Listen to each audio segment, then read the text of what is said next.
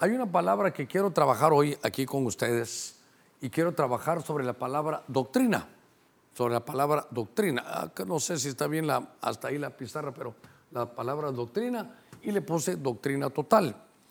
Em, le voy a un par de, de cosas de introducción que me llamaron la atención. Cuando Jesús viene y empieza a predicar y les dice, ¿saben qué? Esta doctrina no es mía, esta es la doctrina que me dio mi Padre, que yo les vengo a dar.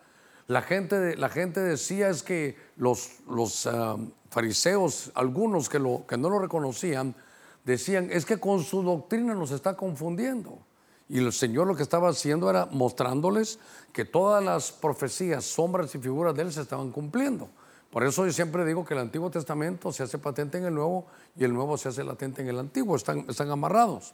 Pero cuando el Señor hablaba, dice, es que cuando el Señor explica hay algo diferente, habla con autoridad y muestra su doctrina. Tan importante era doctrina. La palabra doctrina se dice didascos, didascalia o didascalos. Son esas palabras griegas. Y obviamente es la enseñanza.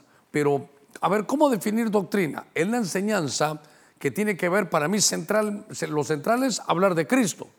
Y que esa doctrina tenga una repercusión en nuestro resultado de forma de vida.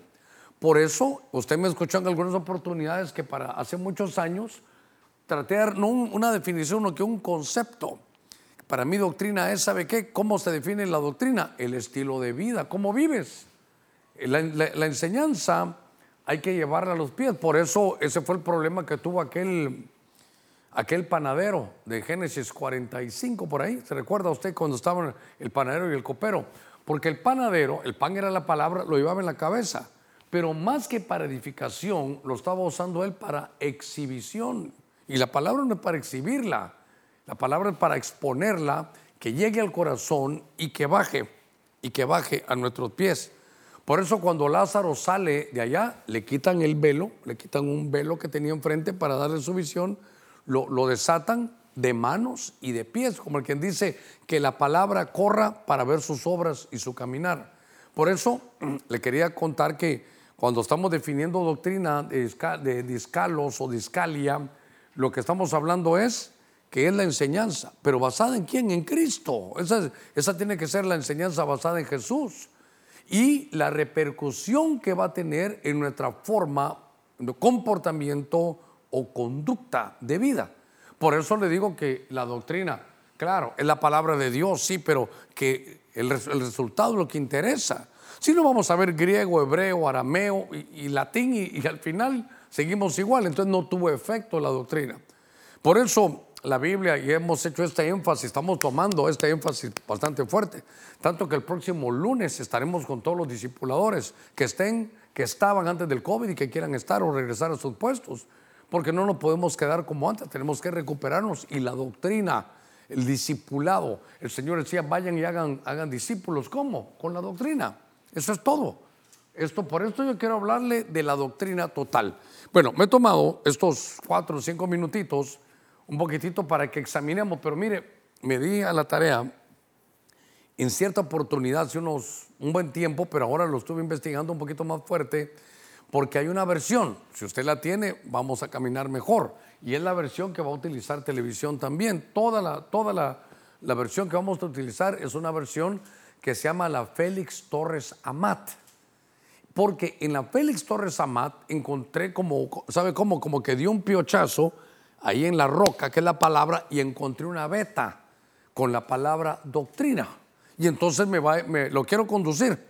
En el libro de Éxodo, capítulo 28, en el verso 30, quiero iniciar porque fíjese que dice aquí que está hablando del sacerdote. Y dice, en el mismo pectoral del juicio pondrás estas dos palabras. Mire, le aseguro, en su versión dirá Urim y Tumim. Y lo que me llamó la atención es que a esas dos piedras de Urim y Tumim le llaman doctrina y verdad, las cuales Aarón llevará sobre su pecho cuando se presentare delante del Señor, y sobre su pecho llevará siempre el pectoral del juicio de los hijos de Israel en la presencia del Señor. Entonces, en, el, em, en, el, eh, en la vestimenta del sacerdote tenían un chalequito, y aquí tenían las doce piedras en cuatro series de a tres. Aquí las tenían en el pectoral pero él tenía una bolsita y en la bolsita él sacaba dos piedrecitas que eran Urim y Tumim. Pero lo que me llamó la atención, porque mire, ¿qué dice? Las dos piedrecitas del sacerdote eran Urim y Tumim. Sí, pero, pero ¿qué gano con eso? Son palabras hebreas. Pero esta versión dice que esas dos piedritas tal vez se me ponen con amarillo aquí también, doctrina y verdad, no lo vayan a quitar. Pero entonces ahora voy a empezar el recorrido aquí con ustedes para que veamos el número, el número uno, que era, es el sacerdote. Y no sé qué tanto se podrá, pero el sacerdote me llamó la atención porque él llevaba en su, en su pecho y dice que llevaba, a ver que me, voy a ver si uso este, dice que aquí llevaba doctrina y verdad. Sobre su pecho, sobre su corazón, porque del corazón emanan todas las cosas. Entonces, le repito, en nuestras Biblias va a decir Urim y Tumim. Y aquí lo, dibujaron muy bien. A ver si me hace un acercamiento aquí. Mire, aquí está el pectoral del sacerdote.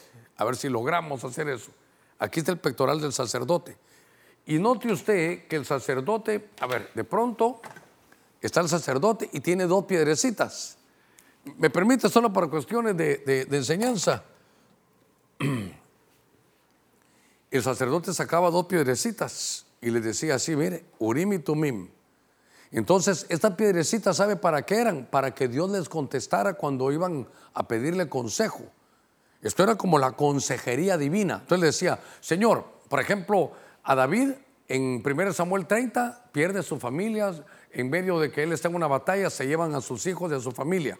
Y entonces él dice, ¿qué voy a hacer? O consigo una nueva familia, me siento en mi fracaso, no haga nada, Señor, o lo persigo. Quiero saber qué dices tú, Señor. Quiero que me guíes. Ah, guianza. Y entonces dice que tráiganme el efod. Y en el Urim y el Tumim le preguntó, Señor, ¿qué hago? ¿Lo sigo o no? ¿Por qué agarré estos marcadores? Perdóneme, solo por cuestiones de, no es que así sea, solo por cuestiones, hermano, para poder enseñar si salía la piedra verde, era como el que dice el semáforo, ve. Y salió en rojo, detente. Hazlo, no lo hagas. Verde, ve adelante y rojo no. No estoy diciendo que eran así. Lo que le estoy diciendo es que eran piedras que, donde uno podía tener su, su guianza. Entonces, ahora note entonces usted que me gusta mucho porque al hablar del sacerdote nos damos cuenta, ese es Aarón el sacerdote, que en nuestra Biblia dice Urim y Tumim. Pero entonces lo que emana del corazón, las decisiones que van a emanar del corazón, tienen que ser que, puedan basarse en la doctrina. La doctrina es la enseñanza que, tú, que nos dan de Jesús que repercuta en nuestro comportamiento. Lo voy a decir más adelante cuando Salomón, ahí me recuerdan, porque la, la sabiduría no se mide por el conocimiento, sino por el comportamiento. Por eso doctrina no es, uy, el hermano, ¿cómo sabe palabras en hebreo y en griego? No, es su forma de vida. Y entonces el sacerdote la llevaba aquí en el corazón. Señor, tengo en mi corazón hacer esto. ¿Qué dice tu palabra? Pedirle consejo a Dios. Hermano, ¿qué decisiones estás tomando? ¿Sabe qué? Que no colisionen con la doctrina. Por ejemplo, mira una clásica. Usted es soltero, te enamoraste y la chava no es cristiana. Entonces vas a, sacar tu Urim y Tumim y tu Tumim como sacerdote. Entonces que tu decisión, tu comportamiento, tu conducta no colisione con la doctrina. Y mi Biblia dice, no os unáis en yugo desigual con los que no tienen la fe. Para que suene dulcito, pero yo sé que a veces no se puede poner dulce lo que está muy amargo, pero no te cases en yugo desigual. Tampoco quiero que te condenes. Si ya lo hiciste, pues ahora pídele a Dios que te ayude y que ella se convierta a ti, no tú a ella. Si hubiera una pareja así, pero lo importante es que el sacerdote se ponía las dos piedrecitas. Mire, aquí ve, Urim y Tumim. ¿Qué decisión voy a tomar? Me voy a ir de viaje, ¿ya le pediste consejo a Dios? Me voy a ir a otro país, ¿ya le pediste consejo a Dios? ¿O tú lo estás tomando porque considero, veo esto y el otro? Mejor pide consejo que Dios nos hable. Bueno, déjeme avanzar un poquitito aquí. En el libro de Job, me gustó este, este pasaje, esto solo está en la versión Félix Torres Amat. En el capítulo 36, en el verso 4, Job capítulo 36, Dice, supuesto que mis palabras son ajenas de toda falsedad y que te hará ver, mire lo que dice Job, que mi doctrina es sólida. Poneme como marido también aquí, sólida, doctrina sólida. Ahora, está hablando Job. Entonces, ahora tenemos que venir y hablar un poquito de este hombre llamado Job. Muy bien. Job dice que su doctrina es sólida. Ah, entonces hay doctrina que no es sólida. Ahorita lo voy a tratar de explicar. Doctrina sólida. Por eso, alguna vez lo explicamos y mire qué le puse aquí. Le puse un queso, no le puse leche. Porque entonces, cuando, cuando uno empieza en el Evangelio, nunca se me olvida este verso allá en Pedro, creo que es 2.2, ¿verdad? Dice ahí, desead como niño recién nacido la leche no adulterada. Desead como niños la leche no adulterada, que es la palabra de Dios. Sí, pero eso es para cuando uno es niño. Pero después de cinco años de estar en el Evangelio, todavía con, leche, eso ya no. Investigamos en aquella ocasión cómo nació el queso, porque cuando iban a, mandar la leche en sus eh, moldes de un lugar a otro, en el camino, el camello la llevaba en su caminar ese movidito que tienen, la, iba, cuajando y cuando llegaba ya no era la leche sólida, era la leche, o ya no era la leche líquida, no que era sólida. Entonces eso era el queso. Y por eso tal vez solo aplicando un poquitito, espero no jalar mucho, pero cuando David llevó a sus hermanos no le llevaba leche, le llevaba queso. Ahora, ¿qué implica esto? Que, que dice, mi doctrina, dice Job, es sólida. Por eso, hermano, hablamos algunas cosas malas de Job, pero de Job realmente es quitarse el sombrero. Job tuvo una pérdida y él decía, Jehová Dios dio, Jehová Dios quitó, sea el nombre del Señor exaltado. ¿Qué le parece? Sí, pero te está llevando el río, mira cómo está. Sí, pero yo sé que mi redentor vive y que de esa se va a levantar, que de la ceniza se va a levantar. Por eso cuando él se arrepiente en polvo y ceniza lo levantan. Pero voy a cómo, qué doctrina pero, insisto, no estoy diciendo que no estudie la Biblia, al contrario, hay que estudiar la Biblia, conocerla. Pero Job tenía una doctrina sólida. Cuando su mujer le decía, maldice a Dios y muérete, le decía, no, no voy a, no, no, no se trata de eso. Entonces, lo que quiero llevarlo, que en el libro hay un texto que no les di, pero si me buscaran, en la versión de las Américas, Hebreos 5.12, ¿por qué? Porque Pablo viene y le dice, miren, yo los fui a visitar, ustedes son hebreos, ustedes no, son gentiles como los Gálatas, los Efesios, los Filipenses, los de Colosenses o los Tesalonicenses, ustedes son hebreos. Y en Hechos 5.12 dice, yo les traía muchas cosas, pero, pero cuando veo que hay celos, contiendas, chismes, me doy cuenta que, eh, que no, no están bien. Entonces yo les traía algo sólido, pero les voy a dar algo líquido. Mire, le dice pues a los hebreos, aunque ya debierais ser maestros, otra vez tener necesidad de que alguien os enseñe los principios elementales de los oráculos de Dios. Y habéis llegado a tener necesidad de leche. Oiga, entonces con amarillo, leche con anaranjado, mira, y no de alimento sólido. Entonces, leche, y aquí mire, no sólido. Este de un color y otro de otro. ¿Por qué? Porque Pablo les dice, ustedes son hebreos, ustedes ya, ustedes ya tienen tiempo a leer el Antiguo Testamento, tienen base no como los de Éfeso, Filipenses, Colosenses, Tesalonicenses, ellos no porque son gentiles. Pero yo les traía a ustedes unos grandes misterios. Por ejemplo, el de Melquisedec, yo les hubiera podido dar más. Pero, pero son, todavía necesitan leche. Eso es alimento líquido, no es sólido. Mire, y no son capaces de alimento sólido. Perfecto. Mire esto. Pues aunque ya debieran ser maestros, otra vez tener necesidad que alguien os enseñe pero que los enseñe que los principios elementales de los oráculos de Dios. O habéis llegado a tener necesidad de leche como que fueran niños y no de alimento sólido. Entonces, el alimento sólido es para los que han alcanzado, hermano, madurez. Entonces, aquí lo que les está diciendo es, mire lo importante, que la doctrina nos va a llevar a tener madurez. Voy a aprovechar aquí como tengo un poquito de espacio, para ponerle a qué, a qué nos lleve, a qué nos debe llevar la doctrina, a cristianos maduros. El Señor viene por una iglesia madura, no por una iglesia niña. Entonces ahora te pregunto, ¿cómo estás de alimento? ¿Estás con leche o con queso? Ah, Eres corderito en la iglesia, tómate toda la leche que puedas. dale ahorita toda la leche. Pero después de tres años de estar en un ministerio todavía sigues igual, después de cinco años y no estar en ningún equipo de servidores, te quedaste, te pasó debiendo ser ya servidor, debiendo ser predicador, debiendo enseñar, todavía te tenemos que dar leche. Entonces Job dice, mi doctrina es sólida. Job dice, yo he aprendido a estar y sé vivir con abundancia, sé vivir con problemas. Ese era Pablo, se recuerda. Yo sé, he pasado pobreza y he tenido abundancia y sé cómo vivir ahí. Pero aquel hombre, Job, era tan tremendo. Miren, el libro de Job tiene unos misterios tremendos. El libro de Job, primero, en su, doctrina sólida, él, es maduro. Él dice, yo no sé por qué Dios ha enviado esto, pero Jehová es, haga él lo que quiera, porque él sabrá qué es lo mejor para mí. Yo no entiendo lo que estoy viviendo, pero sé que mi redentor vive y que me voy a levantar de esta. Job dice que se lo llevó el Señor en el capítulo 38 y le dice, Job, mira, aquí estoy creando la tierra, ¿dónde estabas tú? Cíñete bien porque te voy a hablar. Tú ya existías. Job entendía, su doctrina era tan sólida que él sabía lo que era la precorporeidad, es decir, la existencia espiritual suya, suya, suya y mía antes de venir a la tierra y tomar un cuerpo. Job, ah, voy a utilizar leche y queso. Dice Job cuando está en el capítulo, eh, búsquenme por favor, capítulo, Job capítulo 10, verso 9 y 10.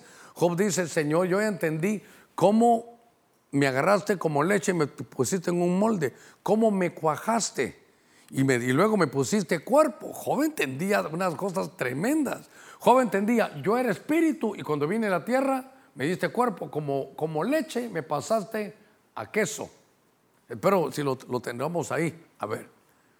Eh, ahora me has moldeado como a barro y me harás volver al polvo. El, verso siguiente, eh, no me ramaste como leche y como queso me cuajaste. Verso 11, mire, cuajaste, no me vestiste de piel. Entonces, ¿quién está hablando aquí? Está hablando el espíritu, Job como espíritu. Yo era un espíritu, pero me agarraste como que dice la leche, me metiste y me cuajaste. Entonces ahora ya me hiciste sólido, me hiciste de tres dimensiones, ya no soy un espíritu, ahora tengo carne y huesos. Eh, perdón, el verso anterior, no me vestiste de piel y de carne y me entretejiste con huesos y tendones. Ahí le dieron cuerpo. Dígame si no era sólido el conocimiento de Job. Entonces yo, yo quiero preguntarles y preguntarme a mí mismo, ¿cómo estará mi doctrina? ¿Mi doctrina es sólida? Ya, ya como cosas sólidas, ya puedo entender más profunda la escritura, porque es importante. ¿Para qué? No para andar exhibiéndome, no, no, no, sino para tener un estilo de vida más maduro. Muy bien. Entonces, sigamos un poquitito más. En el Salmo, estamos en Job, después sigue Salmos. Venga conmigo al Salmo 119, verso 66. Esta versión Félix Torres Amat dice, enséñame la bondad. ¿Sabes qué, Señor? Enséñame, ponete con anaranjado aquí, la doctrina y la sabiduría, pues he creído tus preceptos. Entonces, enséñame la doctrina. Entonces, aquí vamos a ver, está hablando David. Mire David, un hombre de doctrina. Entonces, a ver, uno, dos, tres. Dios mío. Ahora voy a hablar de David. Y David dice, enséñame la doctrina. Ah, entonces la doctrina tiene que ser enseñada. Tenemos que ir a los discipulados. Doctrina enseñada. Ay, ojalá me dure bien este marcador hasta allá. Por eso la importancia, doctrina enseñada. ¿Qué mira David? Doctrina enseñada. David es un hombre, lo que viene a mi mente rápidamente lo, quiero recordar. David hizo, usted sabe, un corazón conforme al corazón de Jehová, un salmista, un hombre que era un nagán, es decir, un hombre que tocaba y la presencia de Dios bajaba, eh, un hombre que llevaba el arca del pacto, el que nos delegó la danza, el tabernáculo que estamos restaurando. Pero ahora él sabe, le dice, Señor, enséñame a mí la doctrina. Hermano, el que deja de aprender, deja de enseñar, pero para mí lo importante es aquí que uno tiene que ser humilde para que le enseñen. Eso es importante, sin humildad no nos van a poder enseñar. Y entonces David dice, enséñame la doctrina. ¿Por qué? Porque él tuvo un problema, tuvo una catástrofe. Porque creo que es en, en primero, en Samuel 6, él va en un desfile, así como lo oye, en un desfile. Y en el desfile él lleva instrumentos musicales, hermano, lleva el, el arca, eh, Dios mío, ya el arca del pacto, ya la... A ver si encuentro por aquí el arca del pacto. Ya no la encuentro. Bueno, o por aquí está. Ahorita la voy a traer, no te preocupes, yo voy a ir a traerla. Entonces, David, David llevaba el arca del pacto. Esto solo podía llevarle un sacerdote y llevaba el arca del pacto y, y la tenía de tal manera que la lleve en el desfile, usted sabe la historia, pero la puso para que la jalaran con una, una eh, carreta de bueyes. De pronto los bueyes tropiezan y cuando se abre, al tropezarse, este, se abre, parece un poco el arca y viene un hombre llamado Usa y mete la mano y la compone y cuando está ahí, hermano, le baja un rayo de parte del cielo y se muere. Entonces David dijo, hay muerte en el desfile. Hay muerte, oiga, hay muerte en medio de la alabanza. Pero si aquí traíamos el arca, si aquí veníamos todos danzando, si veníamos cantando, ¿cómo puede haber muerte en la alabanza? Y entonces le da temor, va a dejar el arca y ¿sabe qué va? Enséñame la doctrina. Señor, enséñame la doctrina. ¿Por qué pasó esto? A ver si ponen un poquito más alta la, la toma. Ahí está. Enséñame la doctrina. Enséñamela. ¿Por qué? Porque, Señor, yo vengo a alabarte y hay muerte en el desfile. ¿Cómo puede haber muerte en la alabanza? ¿Cómo podemos tener eh, una iglesia muerta y si, que, si aquí te alabamos, Señor? Y entonces el Señor lo llevó y le enseñó, creo que en el libro de números se ve, que el arca del pacto se lleva en los hombros de los de, Coat. Yo tenía una mi arca antes más bonita que esta con todo y todo. Ya, no saben dónde está. Una arquita que tenía hasta con los muchachos ahí llevándola. A ver, gracias. Entonces David entendió, ahí está, miren si la ponen aquí rápidamente, que el arca se llevaba así, en los hombros de cuatro, de cuatro, era la enseñanza. Ah, entonces en la alabanza, hermano, no se hace como uno quiere. Ah, es que en aquel lugar ahora lo están haciendo. No, no, no, es la doctrina. Hermano, por eso, ¿qué imp- por eso le digo, yo quiero doctrina total, yo quiero llevarlo a esto. Porque si los chicharrones no nos están tornando en la iglesia, algún problema tenemos de doctrina. Algún problema tenemos. Por ejemplo, hay gente que, perdónenme, voy a hablar por nosotros, ¿verdad?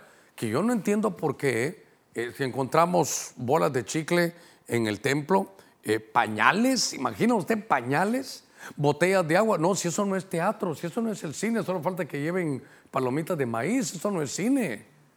Eso es la casa del Señor, pero, pero ¿por qué no se trabaja? Porque no hay temor de Dios. ¿Por qué? Porque no tienen doctrina. No les han dado la, la- la vida de templo. Ahorita estuvimos en el, en el sábado pasado con los niños. Hubo un congreso de niños, les estaban enseñando. Ahí no se puede andar corriendo. Ahí no es de que, mamita, ¿dónde estás? Ahí los niños corriendo. No, este es el templo. No pueden estar llevando cosas de arriba para abajo. Dice Marcos que no sé que estar trasladando, imagínense, llevando cosas de un lado para otro. Es el templo. Entonces, David, hermano, se dio cuenta que había un problema en el desfile, que había, ¿cómo iba a haber muerte en la alabanza? Per- perdóneme. Y no dice que eh, Dios había temido la alabanza y había muerte. Entonces, enséñame doctrina. Enséñame dónde está. Uno de pastor, Señor, ¿qué estoy haciendo mal? ¿Dónde me estoy desviando que no me están tornando los chicharrones como antes? Eso es lo que vivimos. Si yo quisiera quitar el nombre de David y poner Germán ahí, yo necesito, digamos, ahorita reforzar, mire, lo hago públicamente, a todos los discipuladores. Hermano Germán, se van a dar cuenta que, el bajó el discipulado. No importa que se den cuenta. Si el COVID nos pasó la factura a todos, entonces tenemos que volver, hermano. No, usted que es discipulador, no se quede. Si, si Dios a usted le dio doctrina, vaya y enséñela. Qué lindo cuando estemos, y la Biblia dice, he aquí Dios, he aquí yo y los hijos que Dios me dio. Y cuando sea el juicio te diga, a ver, dime algo. He aquí yo, lo que Dios me dio, ya no fui a discipular y eso es lo que sabías. Hay que volver. La doctrina, hermano, es importante. Entonces, viendo un poquitito mm, acerca de todo esto, me doy cuenta que hasta el Señor tenía sus doce discípulos, les daba doctrina. La gente sí, es que, es que la doctrina de Jesús es diferente. Qué tremenda la doctrina de Jesús, porque él habla como quien, alguien que tiene autoridad. ¿Sabe qué? Y Jesús decía, yo veo a los fariseos, eh, no voy a hablar mal, pero solo lo que dijo Jesús. Qué bonito enseñan, hagan lo que ellos dicen, pero no hagan lo que ellos hacen, porque entonces su doctrina no está bien, porque saben mucho aquí, pero viven muy mal. Y también es algo muy importante, porque yo he visto hermanos, pues espero que nos, ya no, ya puede seguir hablando con un hermano, y yo lo quiero mucho, y él trató de hablarme, y tratamos de hablar, pero ya no pudimos hablar. Porque él, por ejemplo, decía, ¿cómo es que este se convirtió al Señor y sigue cantando su música del mundo? Yo le dije, ah, o sea que todo, hay un, dame el versículo donde todo aquel que cante allá del mundo ahora se convierte y ahora tiene que cantar himnos. Yo solo le dije, mira, ese cantante que tú dices, primero está recién convertido, dale tiempo. ¿Tú cuántos años tienes en el Evangelio? Cinco o diez. Bueno, tú ya eres un maestro de doctrina sólida, él se acaba de convertir. Pero solo te digo algo, no, que no quede en tu cabeza que hasta que cante himnos se convirtió, él va a ir a cantar himnos en la iglesia. Por ahí anda un, hombre, a ver si no me meto en lío, yo no lo conozco tanto, pero fue como un artista en un tiempo. Bueno, todavía canta, pero no canta himnos. Canta himnos cuando va a la iglesia él. Lo vi en una clínica eh, donde lo están atendiendo en sus ojos y oí que era cristiano. Eh, Parece que va a venir a cantar allá a Tegucigalpa. No, eso le digo. Pero él lo oí y habla como un cristiano, pero no anda cantando himnos, no se volvió salmista. Entonces nos discutimos con el hermano, le dije, hermano, ya te expliqué, si no te gusta hasta ahí, ya, para este mismo problema ya no me llames. Porque él quería que ahora el otro, que ahora ya es, que convirtió a Cristo, ahora que sea salmista. Y si no lo trae, y si así como que un futbolista se convirtiera y ahora tiene que dejar el fútbol, deje que cada uno se convierta y haga la asignación. Pero para esto hay que tener doctrina enseñada. Porque ahora, perdónenme, no sé si se lo dije, le dije, mira, solo una señal hay. Si esa persona a la que estamos hablando, yo conozco al que tú estás señalando, era un rockero que se convirtió. Y entonces yo le digo, mira, por alguna razón tengo algún contacto. Si tú oís que ahora él empieza a hacer y a producir música nueva hablando de inmoralidad, violencia, sexo y todo, entonces tú tenés razón. Pero si su música ya no habla de eso, pero no habla de, David, ni de Goliat, ni eso, no lo juzgues. Porque él es un evangélico, pero que su, su, lo que él hace es cantar. Vamos a salirnos del tema y sigamos aquí con doctrina. Después de David viene Salomón. Y entonces me llamó la atención en, Proverbios 1.3. En Proverbios 1.3.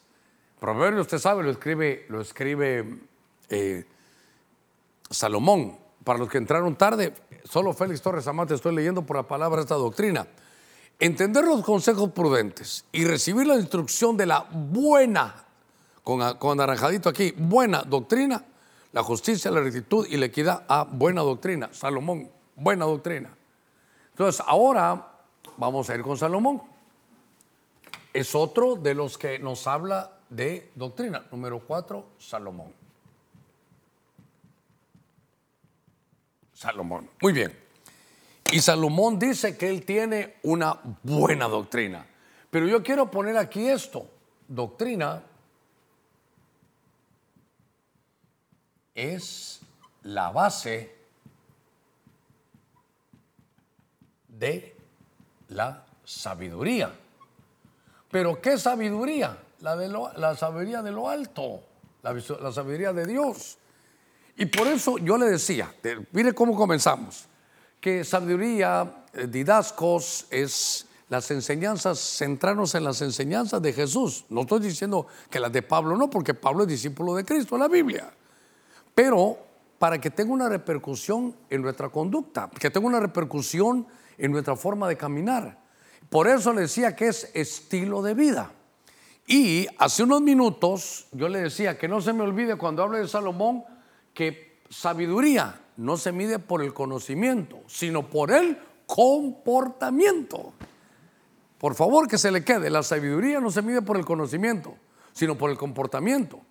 Por eso vuelvo a la carga, qué bonito, cómo saben los escribas pero viven feo. Entonces, la doctrina realmente es el estilo de vida. Así como miras tú que vive una persona, esa es la doctrina que él tiene.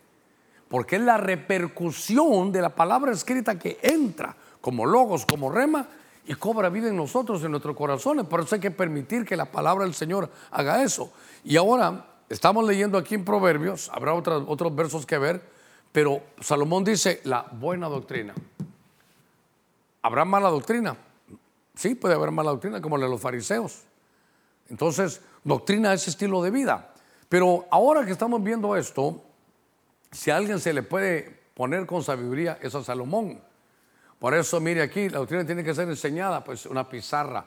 Aquí que venga de lo alto, la sabiduría de lo alto.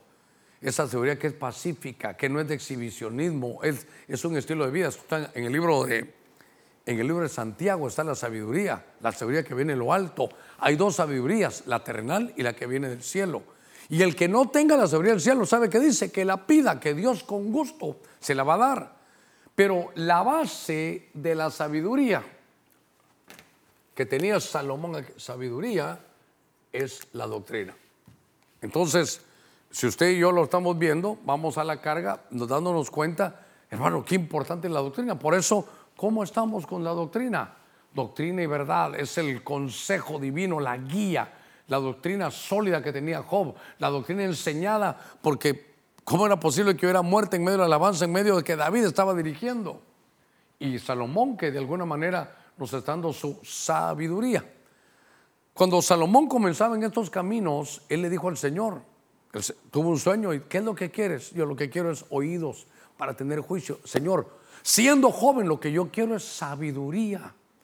Mira, más que conocimiento, lo que quiero es mi comportamiento. Claro, hermano, no somos perfectos, porque usted sabe que Salomón al final no, no terminó bien, no terminó bien su carrera. Hermano, esto es una carrera muy larga. Hay que estar, mire, abrazados de la doctrina, abrazados de la doctrina. estar viendo a este hombre llamado Salomón, hermano, es saber que es una sabiduría de lo alto. Y le digo algo, Dios da espíritus, como el Espíritu Santo es el que empieza a dotar. Entonces el Espíritu Santo viene, usted sabe, espíritu de revelación, espíritu de conocimiento, pero espíritu de sabiduría. Hay un espíritu que Dios puede dar. Es una habilitación de parte de Dios para actuar sabiamente, para ver las situaciones y saber cómo actuar. Entonces, fíjense que el sacerdote lo tenía como la doctrina para guiarse pero aquí para todos los consejeros, aquí está el consejo. ¿Se recuerda?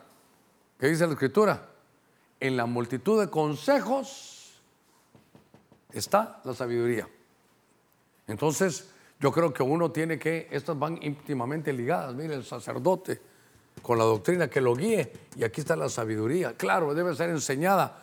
Hermano, porque de alguna manera Dice la escritura que si esta palabra que Dios nos ha dado la tenemos nosotros, estamos en ella, la tenemos en nuestro corazón, la tenemos en nuestros labios, vamos a tener éxito.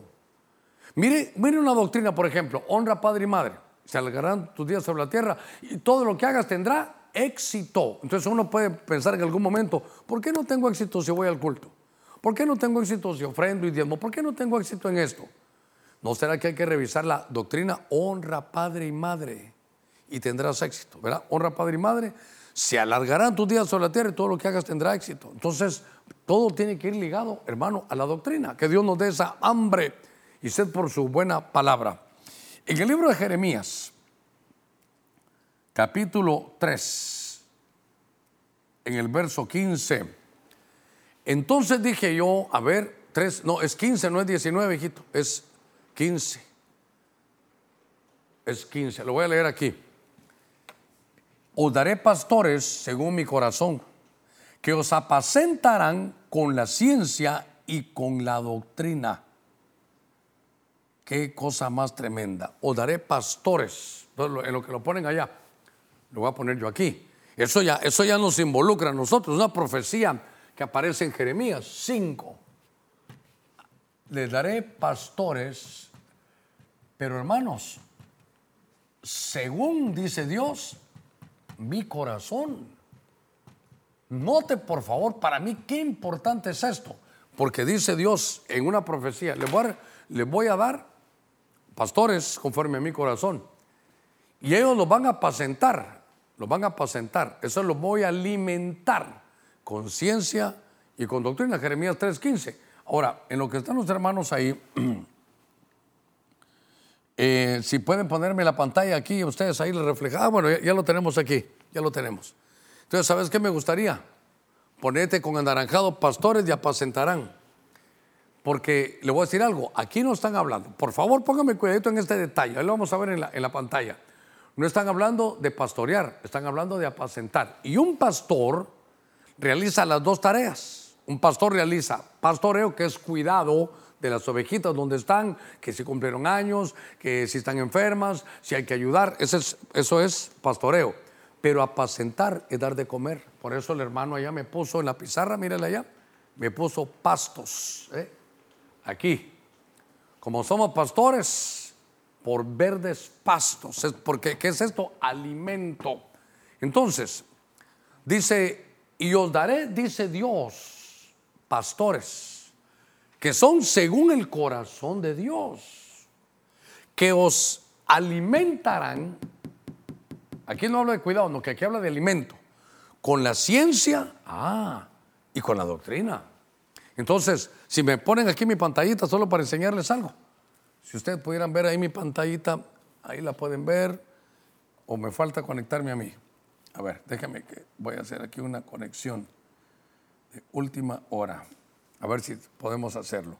Porque lo que yo quería leerle era lo que otras versiones decían.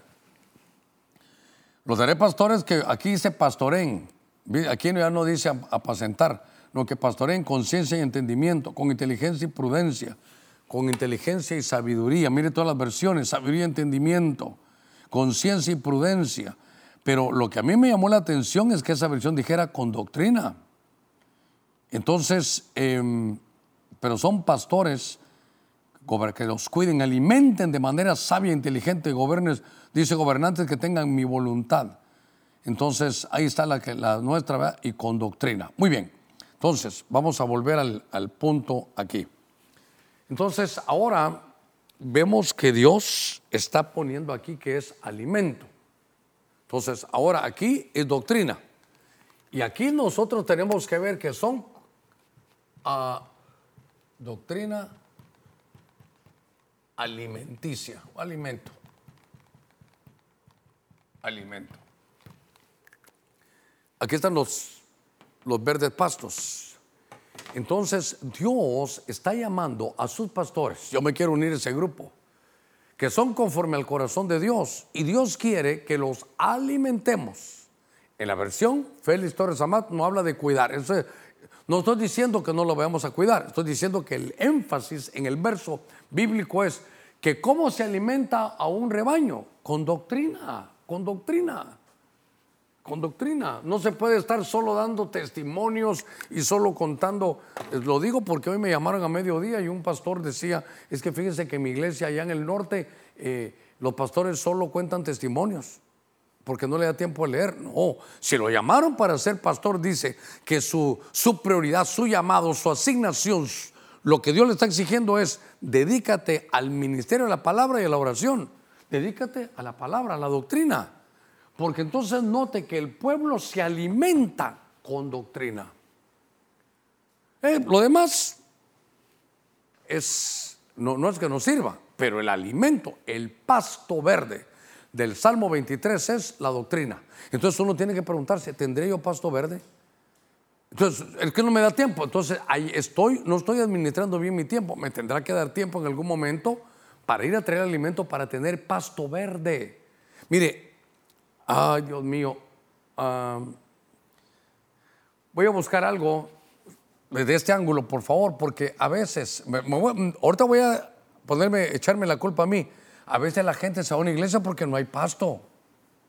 Y entonces tiene que haber algún pasaje, y no sé si en esta versión, no sé si me voy a meter a otra cosa y voy a salirme lo que tengo que hacer, pero hay un pasaje donde dice que hay 100 ovejas. Eh, no sé si es en el Lucas 15, eran 100 ovejas y 99 se quedaron. Unas dicen el redil, pero otras dicen en el desierto. A ver, a ver si logro encontrar esto.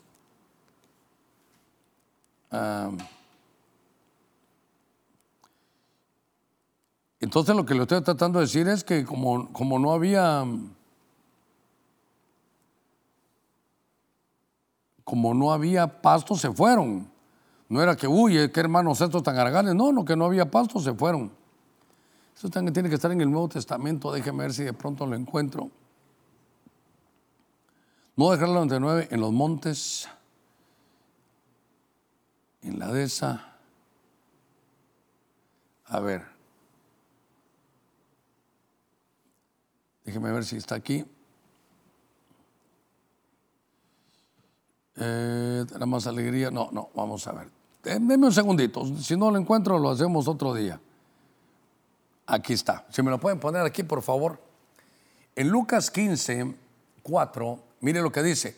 ¿Qué hombre de vosotros que tiene 100 ovejas y pierde una de ellas, no deja las 99? ¿En dónde? No dicen los, no dicen los pastos verdes. Mire dónde dice, dejó las 99 en el desierto, en el desierto, en el campo dice aquí, en el desierto. Gracias, ahí pueden quitar la pantalla. Lo que les quiero decir es que entonces, por favor, venga para acá. Aquí habla que la doctrina es alimento. Estamos alimentando. ¿Cómo alimentamos? Los pastores, según el corazón de Dios, con ciencia y doctrina. Entonces, oiga esto. Esto nos hace ver pastos verdes. Pero si aquí en lugar de pastos hubiera un desierto, entonces perdóneme, le voy a dar un giro a esto, tal, vez demasiado giro. Pero ¿sabe cómo es esto? Como que estaban las, 90, estaban las 100 todas en el desierto y las tenían con lentes oscuros para que vieran que a lo mejor era verde, tal vez el desierto era gramita pero solo una de ellas, solo una, desde este ángulo por favor, solo una de ellas dijo, yo quiero buscar un pasto verde, aquí me tienen en el desierto, entonces mejor me voy. Estoy dando otro giro, estoy tratando de enseñar un poquitito, porque nosotros los pastores y ustedes las ovejas deben de orar Señor, que mi pastor sea de acuerdo a tu corazón, que nos apaciente, dale, dale tu buena palabra, dale espíritu de revelación, dale, Señor, que Él sea enseñado por ti, dale, dale doctrina sólida, guíalo, Señor, para que nos dé pastos verdes. Porque si están las ovejas en el desierto y nunca ven pastos, a la primera que puedan se van. Entonces ya no es culpa de la oveja, es culpa del pastor. Por eso le digo yo de este ángulo, Señor, esto es doctrina total. Yo quiero tener, ser pastor de acuerdo a tu corazón para que pueda apacentar con pasto verde, darle doctrina y ciencia, que es el alimento de la oveja. Por eso le dije, una cosa es el cuidado, otra cosa es el alimento. Cuando el pastor pastorea es cuidado, pero cuando el pastor apacienta es la palabra bosco, que es alimentar. Muy bien, vamos por buenos minutitos, eh, me faltan 15, todavía estamos súper bien. Quiero llevarlo a dos textos que he tocado últimamente. En el libro de los Hechos, venga conmigo, en el libro de los Hechos, capítulo 5, verso 20, ah, esta versión es maravillosa. Esta sí es maravillosa. Aquí está el apóstol Pedro. Y Pedro se le aparece un ángel y dice, ¿sabes qué? Ve, andate al templo. Y puestos de pie ahí, junto con los que saqué de la cárcel con este milagro, predican al pueblo la doctrina de esta ciencia de vida.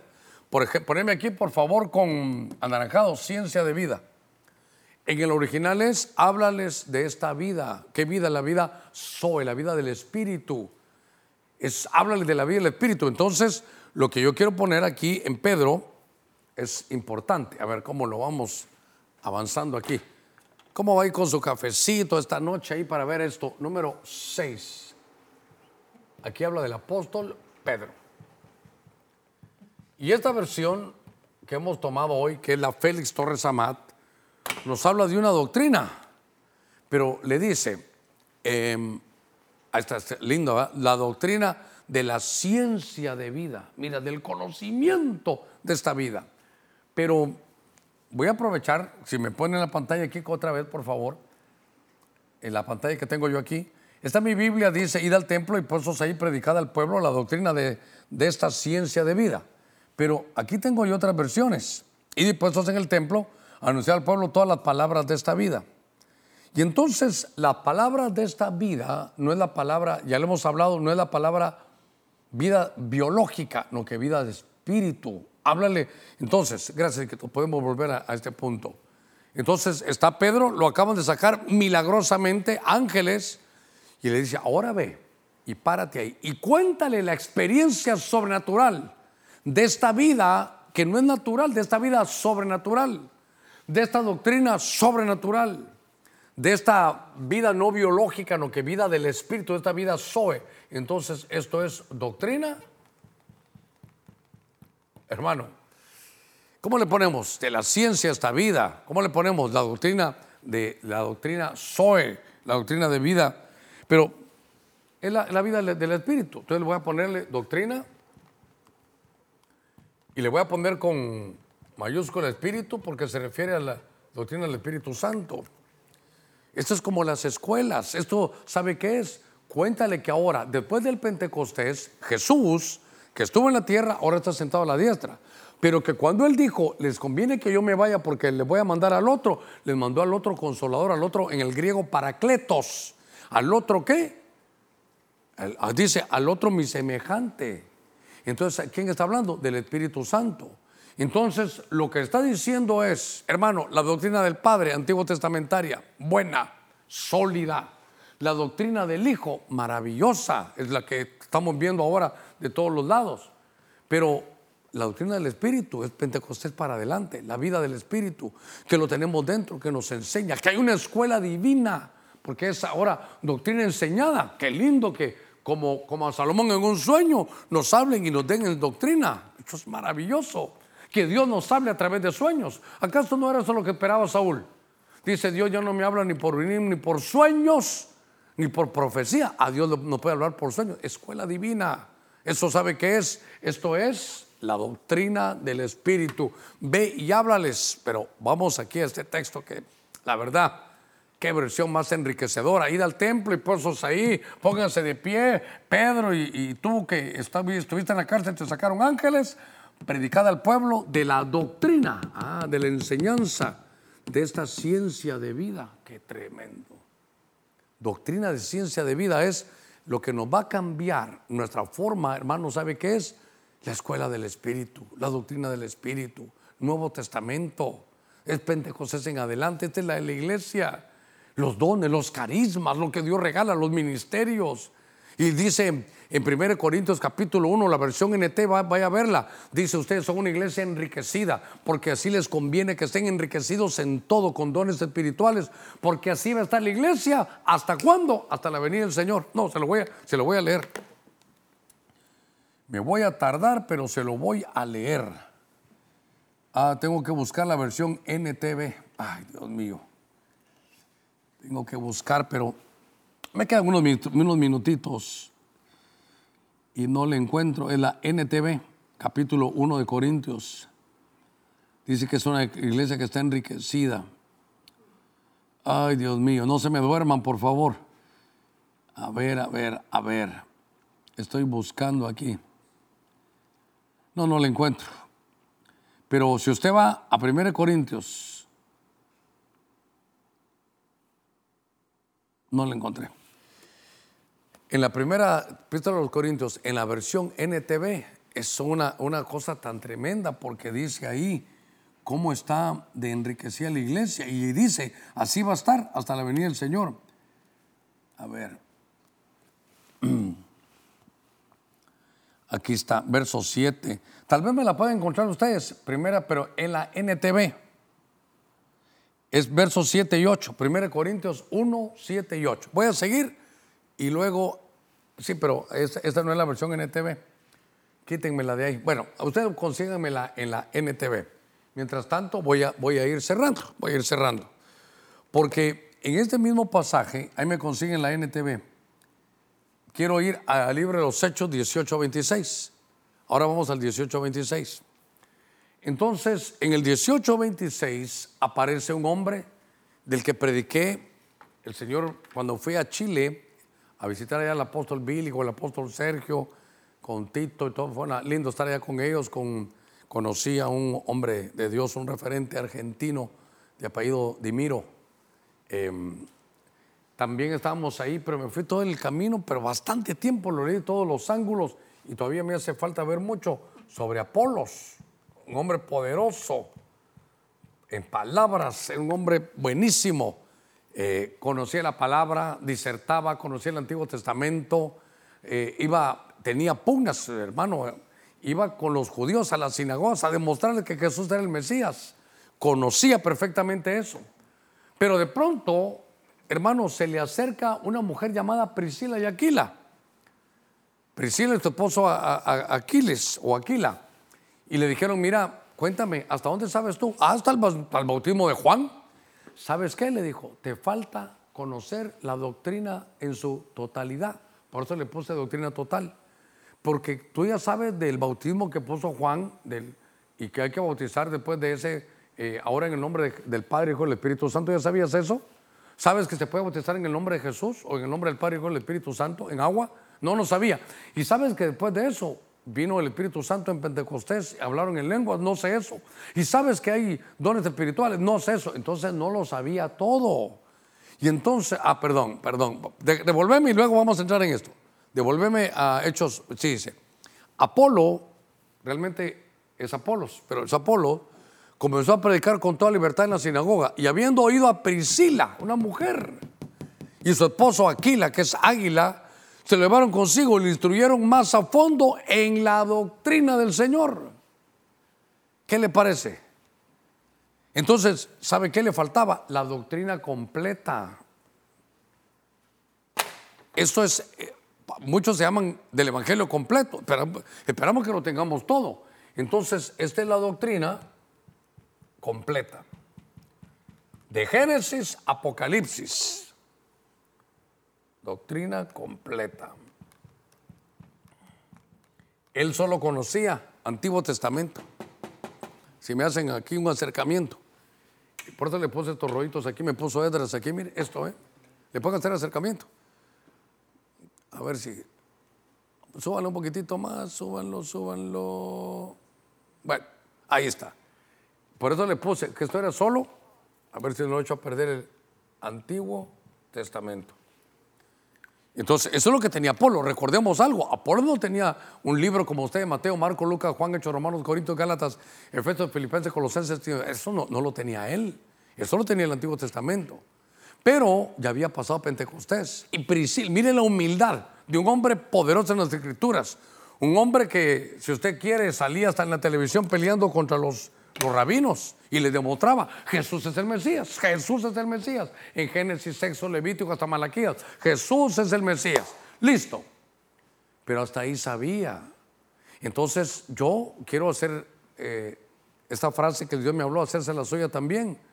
El que deja de aprender doctrina, deja de enseñar. Usted que fue discipulador ya no enseñó, porque hasta ahí llegó usted, o, timidez, o miedo por el COVID, o también orgullo de pensar que lo sabe todo, y dejó.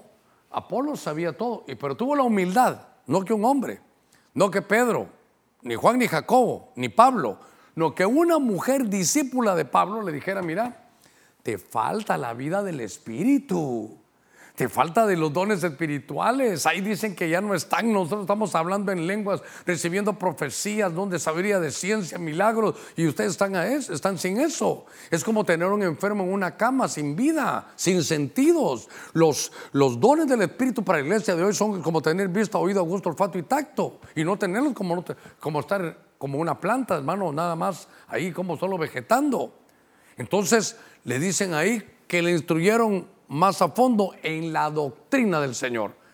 Cuando yo vi este pasaje aquí, lo investigué en una versión que el Código Real dice que le dieron, a ver si lo tenemos aquí en el Código Real, lo voy a investigar hasta aquí abajo. Me recordé, miren el Código Real hasta abajo, mírenlo ahí, a ver si lo ponen. Dice ahí, y comenzó a hablar, y comenzó a hablar con de nuevo en la sinagoga, pero cuando lo oyeron Priscila y Aquila le tomaron aparte y le pusieron más exactamente las doctrinas ¿Qué le parece? Por el tema. No, no, no la doctrina, las doctrinas. Y por eso, eh, ¿lo tienen en la pantalla? No, hombre, quítenme a mí ahí. Quítenme a mí ahí. Pongan, la, pongan la, página. Pongan mi Biblia. Ok, gracias. No hace falta que me pongan a mí. Es que me gustó esto. Mire, la última parte aquí. Aquí estaremos, ¿no? Las doctrinas. Las doctrinas. Entonces, a un hombre poderoso en las escrituras, elocuente, un maestro, alguien que le ganaba a los rabinos en las sinagogas y les demostraba que Jesús era el Mesías, pero no lo sabía todo. Hermano Germán, y usted lo sabe todo. No, hombre, yo lo digo de verdad. Cambiaría todo lo que sé por la mitad de lo que no sé. Yo soy un ignorante. Esto es, esto es un, hermano, un tema de nunca acabar. Pero me gustó terminar porque es doctrina completa, por eso le puse doctrina total. Hago un resumen rápidamente. Hago un resumen rápidamente para todos los que estuvimos aquí. Si yo estuviera comenzando el mensaje, le diría, hermanos, la doctrina es muy importante. Cuando Jesús vino, decían que la gente estaba maravillosa de su doctrina porque la hablaba como alguien que tiene autoridad.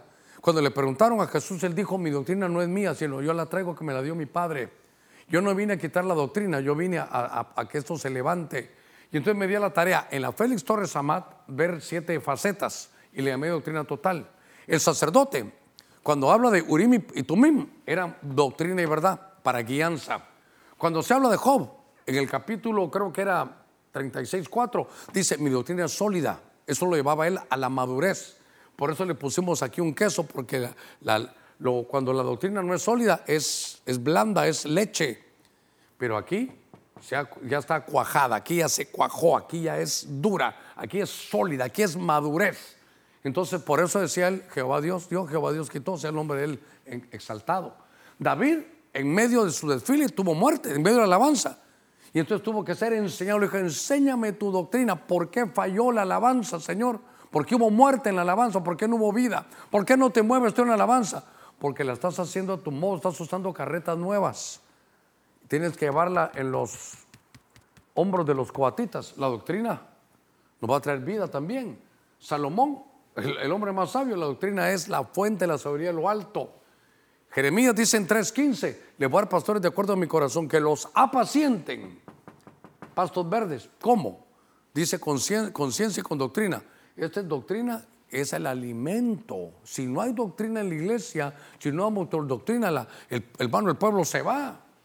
Y Pedro, le dicen Hechos 5:20, háblales de la doctrina de esta ciencia de vida, dice la Torre Samat, en la vida del Espíritu. Háblales cómo las cosas sobrenaturales pueden ser naturales. Y por último, Apolos.